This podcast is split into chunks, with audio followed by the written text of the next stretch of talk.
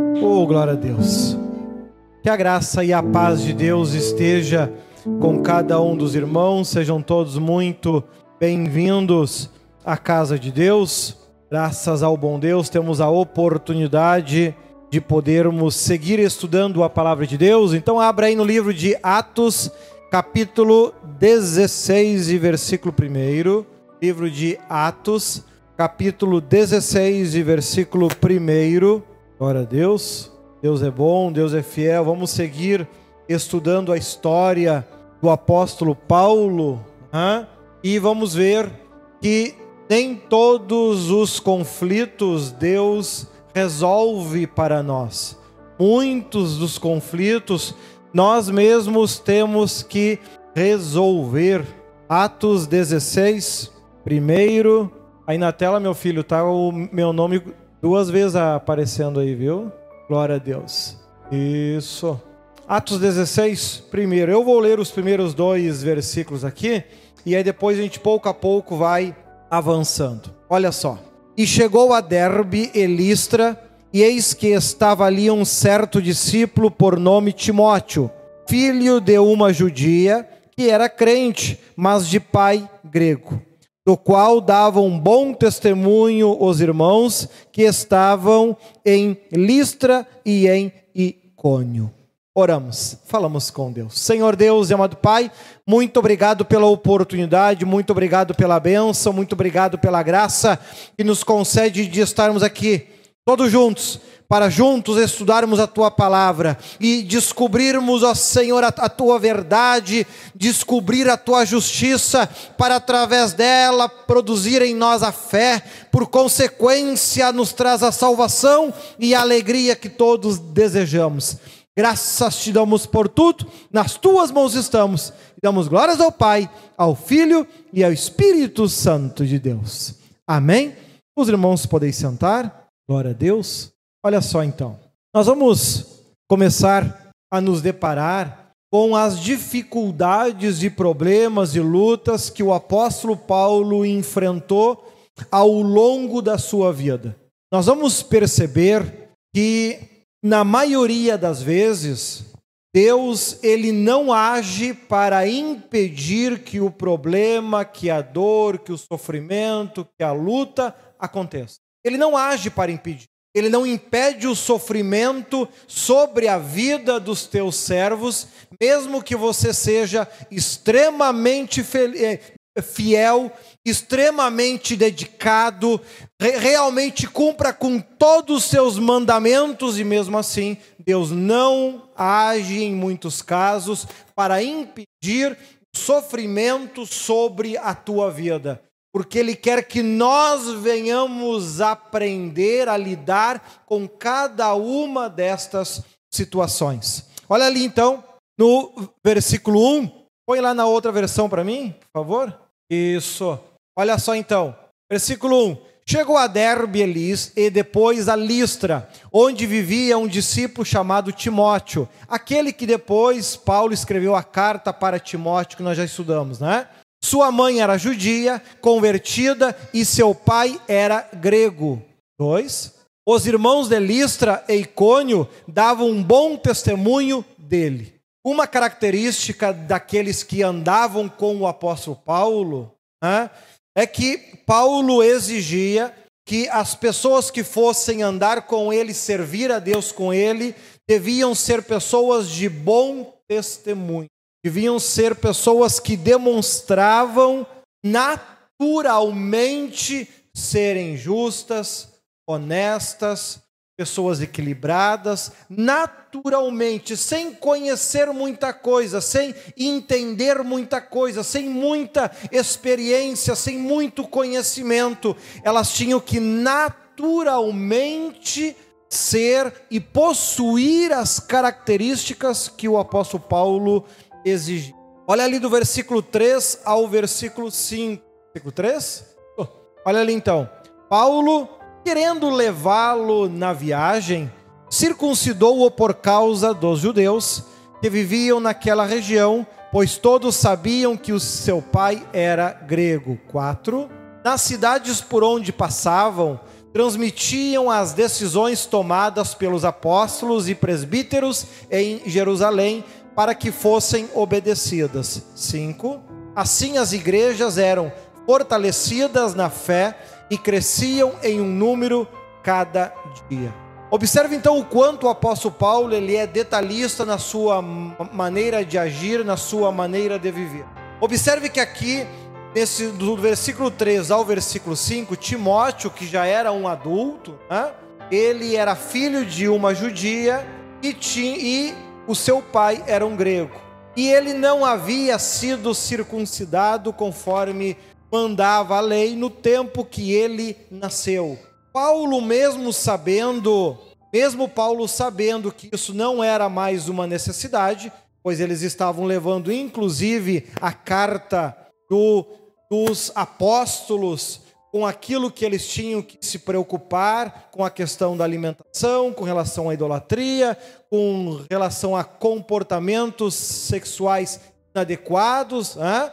que era o que eles tinham que se preocupar e não havia mais preocupação com relação à, alimentação, exceto o sangue que ele comer ou alimento sacrificado à idolatria, não havia mais preocupação com relação à circuncisão, mas eram todos comportamentos e ensinamentos que estavam sendo levados e tratados daquele momento diante. E Timóteo, sendo filho de uma judia, ele devia ter sido circuncidado lá no oitavo dia, conforme mandava a lei, para que ele não fosse visto como um rebelde que se converteu. Né? Ele, Paulo, achou então necessário que ele se circuncidasse, para que isso viesse demonstrar que Timóteo era de uma família honesta, era tinha bom exemplo, eram pessoas que se preocupavam em se dedicar a Deus, né? e assim por diante. Daí esta preocupação né? que Paulo teve para evitar conflitos e problemas maiores. Olha lá do versículo 6 e versículo 7. Paulo e seus companheiros viajaram pela região da Frígia e da Galácia, tendo sido impedidos pelo Espírito Santo de pregar a palavra na província da Ásia. Quando chegaram à fronteira da Mícia, tentaram entrar na Bitínia, mas o Espírito de Jesus os impediu. Né? Jesus, ah, Jesus apareceu ali para eles. Não, não. Quando fala o Espírito é o Espírito Santo que a gente. Então veja que um bom obreiro ele tem que pregar não onde ele acha melhor e não aonde ele quer. Ele precisa pregar onde Deus deseja que ele pregue e para quem Deus deseja que ele pregue. Não é para todos que nós deveremos pregar. O apóstolo Paulo, na sua segunda viagem, ele já começou a aprender isso. Havia lugares que não era para ele pregar. Ah, mas por que Deus não quer salvar todo mundo? Outra característica, amados. Deus não gosta de dar explicações. Se ele falou, essa jarrinha fica aqui. Mas por quê? Porque eu quero. Errou o assunto. Se você insistir nisso, ele até vai te explicar. O problema é tu pagar o preço dessa. Nós já vimos em episódios anteriores, por vezes ele até concede aquilo que tu está pedindo, de tanto que tu insiste mas o preço que tu paga por isso é muito alto e não vale a pena. Peça dado ouvido ao primeiro não, problema. Ah, mas se Deus sabe que aquilo é para o meu mal, então por que, que ele disse que sim? Por causa do teu livre. Você é livre para aceitar o que você quiser na tua vida e Deus respeita isso e não vai contra isso. Se em um pedido, se em uma oração você insistir em algo que em algum momento Deus disse que não, vai haver momentos que Deus vai dizer sim, porque Ele quer? Não. É o teu livre-arbítrio, aí Ele. Mas vai trazer sofrimento? Aí é um problema que está em né? Então é importante que a gente tome cuidado com isso. E vemos então que houve aqui cerca de duas cidades que o apóstolo Paulo queria pregar e o Espírito Santo disse: não vai. Por vezes não é o momento ainda, não é a hora ainda, né? não é a, a, a, situação adequada. Então a gente precisa aprender a ter esta calma, paciência. Não pode haver desespero no obreiro. Não, mas eu tenho que ganhar o mundo inteiro para Jesus, irmão. Se Deus não quer que o mundo inteiro seja ganho para Jesus agora, vai te rebentar, vai arrumar problema com Deus e não vai dar resultado ainda. Tem que deixar Deus fazer as coisas. Ele que tem que ser o teu guia. Ele que tem que dizer quando fazer, onde fazer, de que forma fazer, né? E assim o apóstolo Paulo estava conseguindo trabalhar muito bem estas questões. Né? Olha do versículo 8 ao versículo 10. Então contornaram a Mícia e desceram a Troade. Durante a noite, Paulo teve uma visão na qual um homem da Macedônia estava em pé, ele suplicava: passe a Macedônia e ajude-nos. Depois que Paulo teve esta visão, preparamos-nos imediatamente para partir para Macedônia, concluindo que Deus nos tinha chamado para lhes pregar o Evangelho. Veja então de que forma nós temos que ter calma e paciência para anunciar e pregar o Evangelho a toda criatura. Né? Mas, mas tem que ser a toda criatura que Deus escolheu, que Ele quer e quando Ele quer, para que a coisa não seja feita fora de tempo. Então, aqui o apóstolo Paulo, por diversas cidades que ele estava passando, Deus disse: Não, não pregue aqui. À noite ele foi dormir teve uma visão e ali Deus lhe mostrou onde ele tinha que pregar. Semelhantemente, como aconteceu com o bispo José, e quando foi para fundar esse ministério há 40 anos atrás, Deus enviou ele para Bento Gonçalves. Jesus amado, entre Canoas e Bento Gonçalves, tem quanta pilha de né? Vai lá para o fim do mundo onde não conhece nada. Para que Deus quer? Se tivesse insistido Deus teria mudado de opinião? Por vezes sim, mas aí a igreja não existiria há 40 anos. Então é preciso que a gente aprenda que Deus, quando a Bíblia diz que Deus é longânimo, paciencioso, de fato ela está falando de alguém que não tem pressa nenhuma, justamente porque ele sabe o dia e a hora que todas as coisas vão acontecer. Né? Glória a Deus. Então o apóstolo Paulo, agora sabendo para onde eles tinham que ir, tomam a decisão, se preparam para partir. Olha ali do 11 ao 12. Olha ali então. Partindo de Trode, navegamos diretamente para Somácria, Somatrácia, e no dia seguinte para Neápolis. Dali partimos para Filipos, na Macedônia, que é colônia romana e a principal cidade daquele distrito. Ali ficamos vários então, perceba que uh, Deus não está preocupado se a obra que tem que ser feita por nós é perto ou longe da onde nós estamos. Né? A obra tem que ser feita onde Deus quer que nós venhamos fazer. Ela tem que acontecer onde Deus quer que ela aconteça. Ele é que vai administrando tudo isso e na vida do apóstolo Paulo não foi diferente. Veja que são características que a gente vai explorando que nos, que nos traz a preocupação de um homem que, de um grande ímpio, de alguém que fez muitos erros, que cometeu muitas maldades, se transformou no maior evangelista do Novo Testamento. Isso não acontece por acaso e nem cai por acidente. Foram é uma junção de características e de qualidades que o apóstolo Paulo, ao longo das, do seu trabalho, ele foi adquirindo prudência, paciência, cuidando com quem ia pregar o evangelho, buscando a direção em Deus. Eu tenho vontade de ir pregar lá na cidade de Bitínia. Antes eu vou orar para ver se até que então, e ele aguardou. Então vamos aguardar Deus falar onde Ele quer que a gente pegue. Né? Ah, mas nós estamos aqui há tantos dias, estamos perdendo tempo. Não, não está perdendo tempo, está ganhando. Iria perder tempo se for fazer as coisas do teu jeito, do teu modo, da tua maneira. Está perdendo tempo, porque daí você se coloca diante de Deus como um obreiro rebelde, teimoso que se automanda. Este é um tipo de obreiro que para Deus não serve. Tu perde confiança com Deus. Tu não faz a obra e ainda perde confiança com Deus. E mesmo que a obra dê resultado, e por vezes dá, a Bíblia ainda alerta de que adianta você ganhar o mundo inteiro e perder a salvação. Ah, mas eu fui lá e ganhei tantas almas para Cristo, tá? E quem sabe tu não atua? Essa questão, por quê? Porque não teve a direção de Deus para fazer aquele trabalho.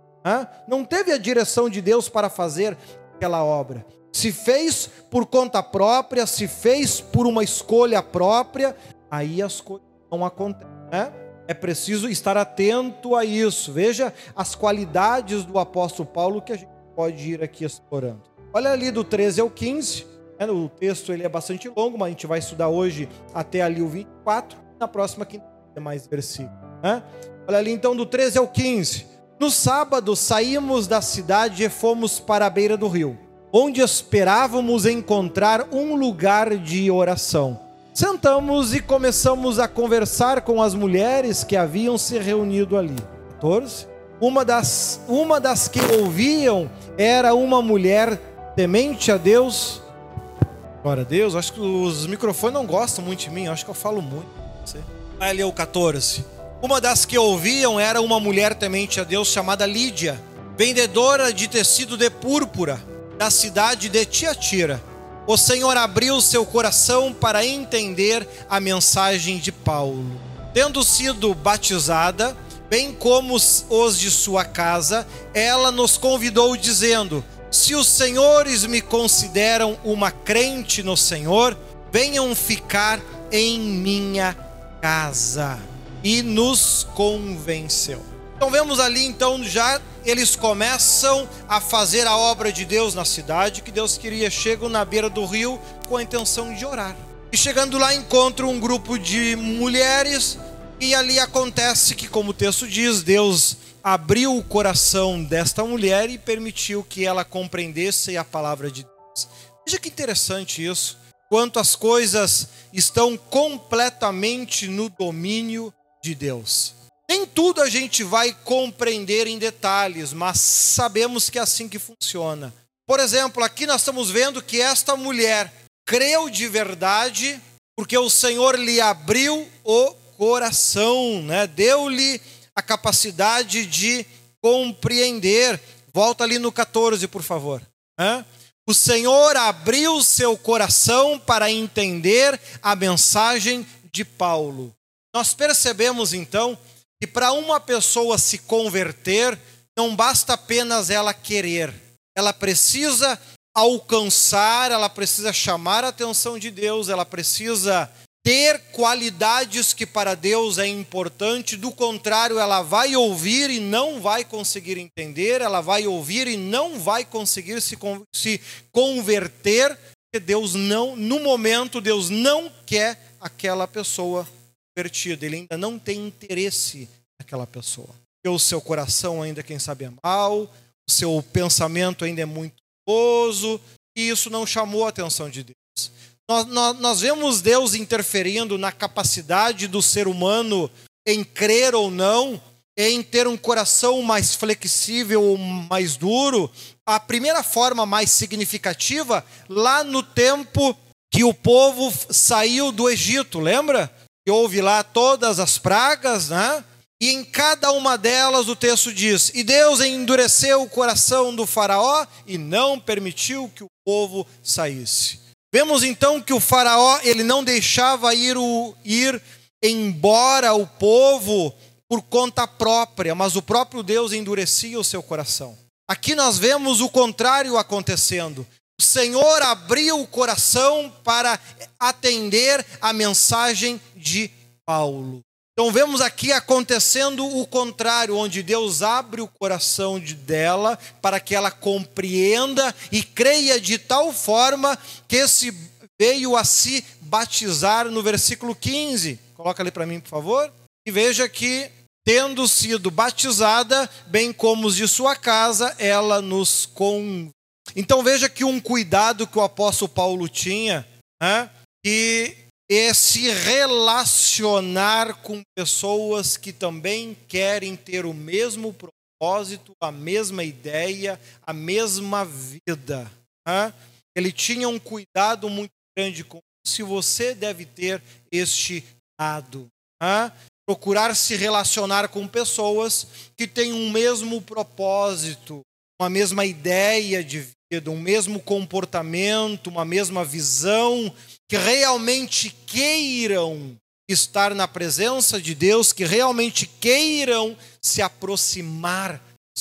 É importante que a gente tenha isso em questão para não sairmos indo na casa de todo mundo, de qualquer lugar, de qualquer cidade, de qualquer jeito, do meu modo, e daqui a pouco se envolve numa baita confusão e não sabe por quê. Então busca direção em tudo antes de você fazer. Na dúvida, senta e espera. Na dúvida, faz. A gente nunca perde oportunidades. A gente perde encrencas. Porque a oportunidade que Deus cria, o coração que Deus abre, vai receber a palavra. Coração que Deus não abre, não vai receber. Né? Então é importante que a gente tenha em questão isso. O apóstolo Paulo seguia. Olha ali do 19 ao 21. Quero chamar a atenção e por isso que nós estamos estudando livro de Atos, versículo a versículo, nas histórias de Paulo e na oitava temporada vamos estudar a, os, os, textos que falam na história de Pedro, para que você veja, primeiro, a, a, a maneira de se comportar e agir de cada um deles. Né? Paulo era muito mais firme, muito mais decidido, muito mais determinado. Doa quem doer, se tu anda da forma que eu acredito que é o certo, tu anda comigo, senão tu não vai andar comigo, e assunto encerrado. Né? Vemos ali no capítulo anterior que Silas, que era que foi o primeiro que participou da sua primeira viagem por uma questão de discussão e diferença de opinião, Paulo então não quis mais viajar. Né? Graças ao bom Deus por isso. E ali, então, olha só o versículo 19, volta lá no 16. 16 agora. Certo dia, indo nós para o lugar de oração, eles foram ali na, na beira do rio, aquela grupo de mulheres se converteu, estiver em mente, olha, se Deus está abençoando, então é aqui o lugar que a gente ah, vamos. E outro dia eles foram até lá, né? Certo dia, indo nós para o lugar de oração, encontramos uma escrava que tinha um espírito pelo qual predizia o futuro e ela ganhava muito dinheiro para os seus senhores com adivinhações. E tem crente que diz que o diabo não vai na igreja. Ah, ah não, e ele está fazendo o que aqui? A igreja de Paulo era ali naquele lugar na beira do rio. E quem é que foi o, um dos primeiros a chegar? A mulher que tinha um demônio. Lá estava o capeta esperando Paulo chegar. Ah? Então, ah, o diabo não vai na igreja. Ah? Na tua Talvez não, porque ele mora lá, não precisa ir. Agora aqui não. Aqui na igreja de Paulo, onde ele era expulso, então ele precisava ir. Né? Então vai, vai sim. Olha aqui um exemplo disso. Né? Esta moça seguia Paulo e a nós gritando: Estes homens são servos de Deus Altíssimo e anunciam o caminho da salvação. E continuou fazendo isso por muitos dias. Cada vez que Paulo ia lá fazer o culto, esta mulher o engrandecia, exaltava. Primeira, outra característica que um bom obreiro tem que aprender: não buscar elogios e aprender a até mesmo não gostar disso. Não goste de elogios. Não espere elogios. Não fique feliz por receber. Cuidado. Paulo estava aqui sendo elogiado pelo um demônio que estava falando a verdade. Ah, mas o, o diabo nunca fala a verdade. Muitas vezes ele fala com a intenção de botar alguma coisa maligna no coração. A intenção aqui era fazer com que Paulo passasse a gostar de aplausos, de exaltações. Este é um grande homem de Deus. Né? Oh, fica todo feliz. Ah, o povo está me reconhecendo. Não, cuidado com isso. Não fica feliz com elogio, não busca elogio. Muitas vezes quem está te elogiando é o próprio diabo.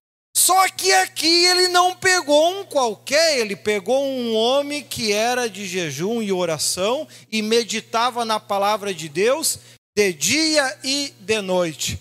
Paulo não era de estar tá arrumando confusão, e nem desesperado, enxergou o demônio, a mulher correu para expulsar. Não, calma, vamos ver até onde vai.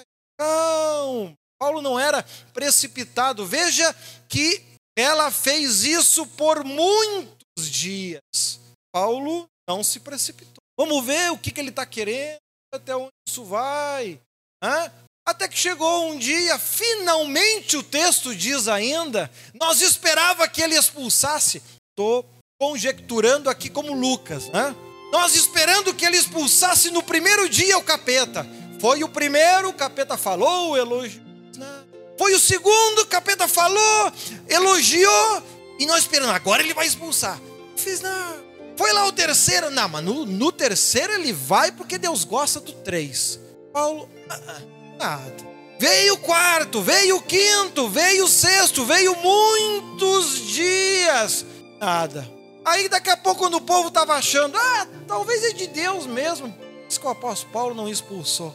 Aí Paulo ficou indignado, voltando-se e disse ao Espírito: Em nome de Jesus Cristo eu ordeno que saia dela. No mesmo instante, o Espírito a deixa. Então veja que o apóstolo Paulo ele sempre foi um homem extremamente cuidadoso e não era um homem cego só enxerga o que está na frente do. Ele era um homem que ele conseguia mensurar a consequência dos seus atos e os problemas que isso poderia causar. Era inteligente nisso. E até aqui ele procurou tentar relevar a situação para que, se esta mulher continuar com o demônio, a gente perde uma alma. Se eu expulsar, isso vai trazer problemas e talvez entre perder muitas almas e perder uma, só que se perder. Ah, mas eu não quero perder nenhuma. Precipitado, perdendo. É preciso agir com muita cautela quando se lida com demônio, porque você precisa ter em mente que você não está lidando com alguém que nasceu ontem. Segundo a, o cronograma bíblico, são pelo menos 5.800 anos de história, 5.800 anos de experiência para lidar com o ser humano. Não é uma criança que nasceu ontem. Cada atitude sua, cada postura sua, cada palavra sua é muito bem testada, muito bem conferida, muito bem planejada, muito bem esquematizada e já foi testado com outros seres humanos dezenas e dezenas e dezenas de vezes.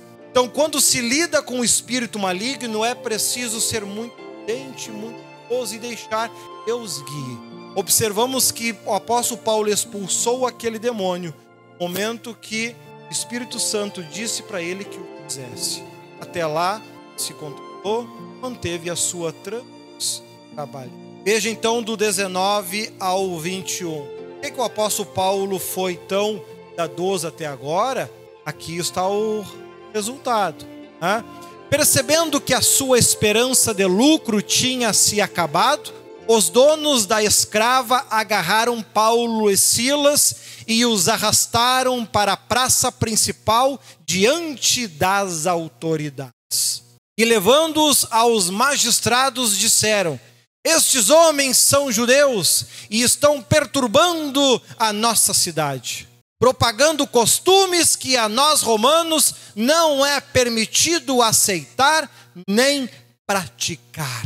Vemos então que aquilo que o apóstolo Paulo, muito cuidadoso, e ao mesmo tempo que estava sendo cuidadoso, ele chama de forma muito enfática, dado para nós que somos hoje obreiros, que seguimos com o ministério que lá atrás ele começou, dado com dado com a honra.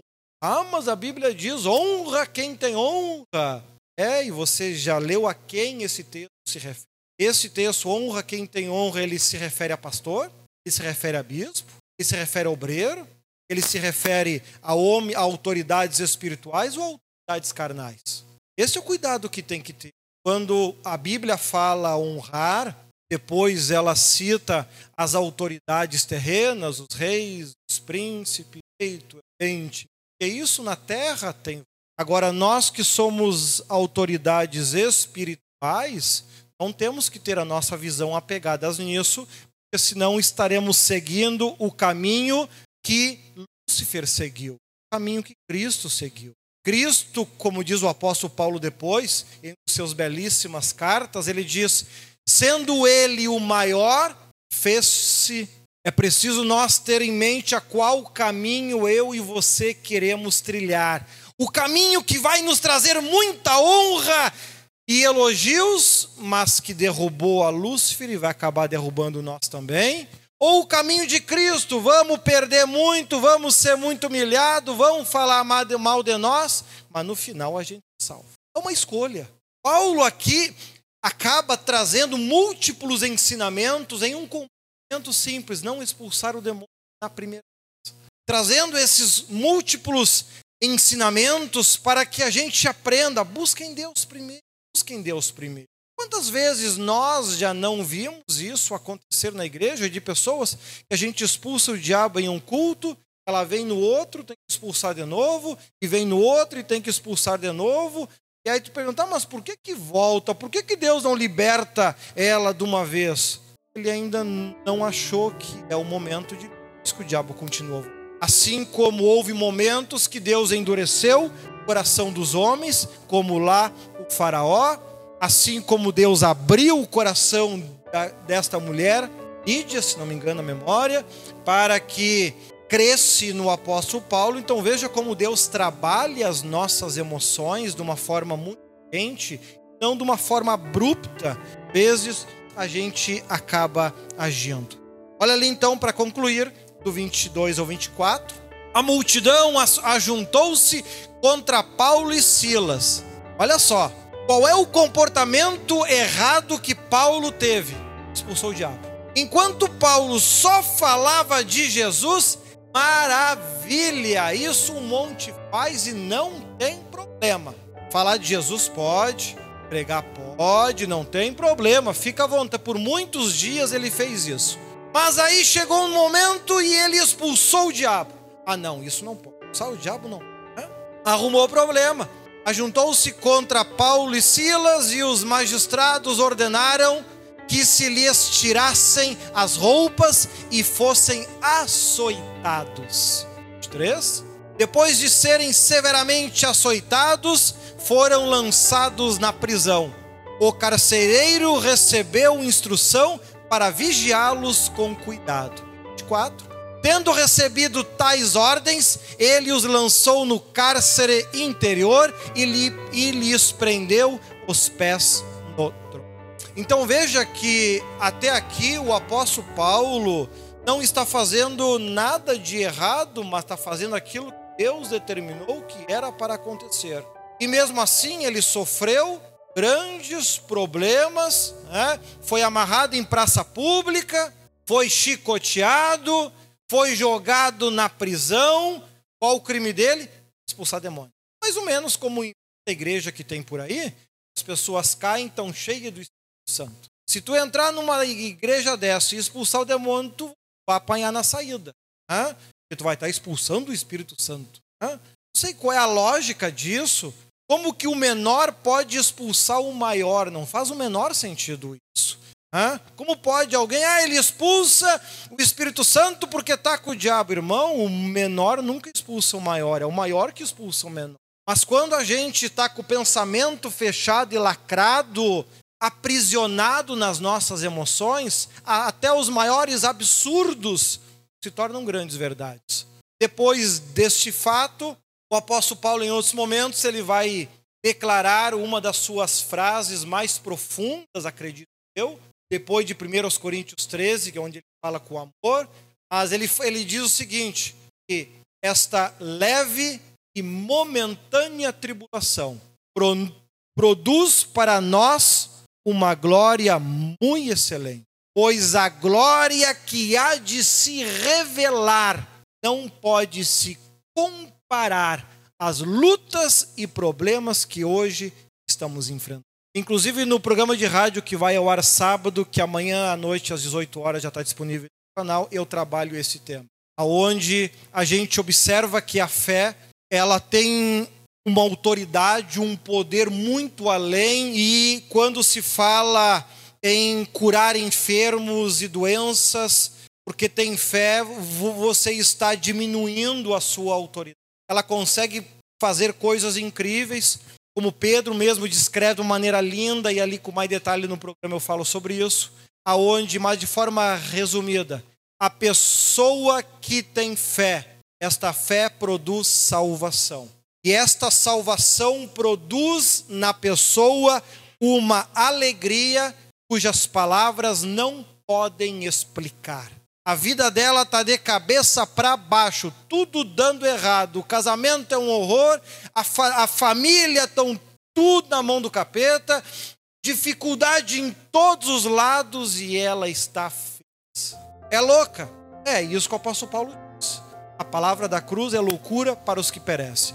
E Pedro ele complementa dizendo: quem tem fé produz salvação e aquele que está sendo salvo, esta salvação que está nele, produz uma alegria no seu interior, cujas palavras não conseguem descrever esta Aprendemos com isso então, e no programa de rádio eu consigo explorar um pouquinho mais, aqui o nosso tempo é mas a gente consegue entender que se ao longo da minha vida eu sou uma pessoa que eu estou sempre muito triste, a salvação não está em eu não tenho fé. Ah, mas eu creio em Deus. Sim, isso é uma confiança. Confiança é uma emoção que varia conforme as situações da vida. A fé não. A fé ela não varia. Então, uma pessoa que enfrenta grandes lutas e dificuldades na vida e que tem fé e está alcançando a salvação, pode vir o problema que for, ela não desanima na fé, ela não desanima com Deus. Pelo contrário, ela encontra sempre meios novos para agradar a Deus. A minha vida particular está um horror, mas o que, que eu posso fazer de novo para agradar a Deus? De que forma eu posso mudar a minha oração para daqui a pouco ele não ache que a minha oração está muito chata? De que forma eu posso agir no culto para que Deus possa me enxergar mais? Quem sabe faz tempo que ele vai me ver. Então veja que quando a gente compreende isso, a gente consegue entender quando o Espírito Santo diz que se Jesus voltasse hoje, poucos se salvariam. E qual é o cristão? Em meio à luta e o problema, continua feliz, continua alegre. Começa a ficar triste, chora às vezes de tristeza, de brabo pela situação, porque não está sendo salvo, não tem fé, não tem relacionamento é apenas um corpinho, nada além disso. Trabalhe as tuas emoções. E mas de que forma eu alcanço fé? A palavra. Amado, se você que está assistindo esta mensagem, daqui a pouco você está assistindo e Cristo já voltou, e você está se perguntando, e agora o que é que eu faço para me salvar? Muito fácil. Até esse momento eu tenho um pouco mais de 400 mensagens gravadas. Provavelmente quando você assistir, você vai, eu já vou ter muito mais. Estude cada uma delas. Guarde cada uma das suas palavras no teu coração. O restante Deus vai fazer. A palavra de Deus é a bússola, ela é a guia, ela é que vai dizer, ela é que vai trabalhar em nós e ela que vai produzir a fé. Para Cristo caminhar em cima das águas, essa é a parte mais fácil da fé o maior resultado que a fé de Cristo produziu nele foi ele saber que iria morrer numa cruz. E mesmo assim ir fazer e não se deixar abater por aquele momento. Não se deixar abater pela dor que o seu corpo estava sentindo. Porque a fé que havia em Cristo era muito maior que a dor que o seu corpo estava sentindo. Por isso ele consegue dizer para João: João, eis aí Maria, a sua mãe, mulher, eis aí o seu. Da mesma forma que ele consegue olhar para a sua direita, para aquele que diz: Senhor, lembra-te de mim quando entrares no poço. E o Senhor consegue tranquilamente dizer para ele: Ainda hoje estarás comigo para isso.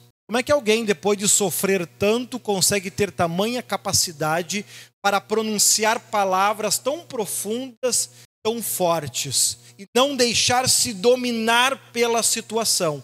Fé. A fé que produziu isso, Jesus. Jesus sabia que por que apenas por, por conta dele ele não conseguiria vencer. Por isso que tudo que ele pregava, ele ensinava, ele dizia: "Eu não o que eu digo não vem de mim, mas vem do meu Pai que foi a fé que ele construiu e que tinha nele, que o sustentou em cada momento difícil e produziu nele uma força, uma alegria tamanha que ele pôde, em meio a toda aquela dor, cuidar da sua mãe e ainda salvar um que estava ao seu lado. Que você possa ser mais dominado pela fé. Que Deus te ilumine, que Deus te abençoe. Próxima quinta-feira vamos continuar estudando então do 25 ao 40, onde acontece algo incrível, né? e mostra o quanto Deus ele fala, Deus escreve certo por linhas tortas, né? Deus, ou seja, Deus sabe onde tem que pregar. E tudo isso que mas foi justo tudo isso que aconteceu com Paulo? Sim, através disso mais uma família se converteu. O importante não é o sofrimento que eu e você, como os obreiros, vamos passar. Tem em mente, você quer ser um obreiro de Deus? Então tu veio ao mundo para apanhar. Mas que o resultado de cada tunda que tu levar sejam muitas almas ganhas. É isso que importa. Depois, lá, lá do céu, tudo vai ficar para trás mesmo, as dores, sofrimento. Né? Sim, vamos lembrar, daqui 5 mil anos, quem é que vai estar tá preocupado com a unha do pé que encravou? Vendo tanta coisa linda e bonita. Hã? Não. Então olha para frente, não olhe para as dores que você está sofrendo. Olhe para a fé. A melhor forma de se chegar a Deus e a única forma de agradar a Deus. Que Deus te ilumine, que Deus te abençoe. Vamos colocar pensamento, né? graças ao bom Deus. Muito obrigado por ouvir mais este podcast. Se ainda não é inscrito no meu canal no YouTube, acessa Bispo Leandro Leão, te inscreva, curta e que Deus te abençoe.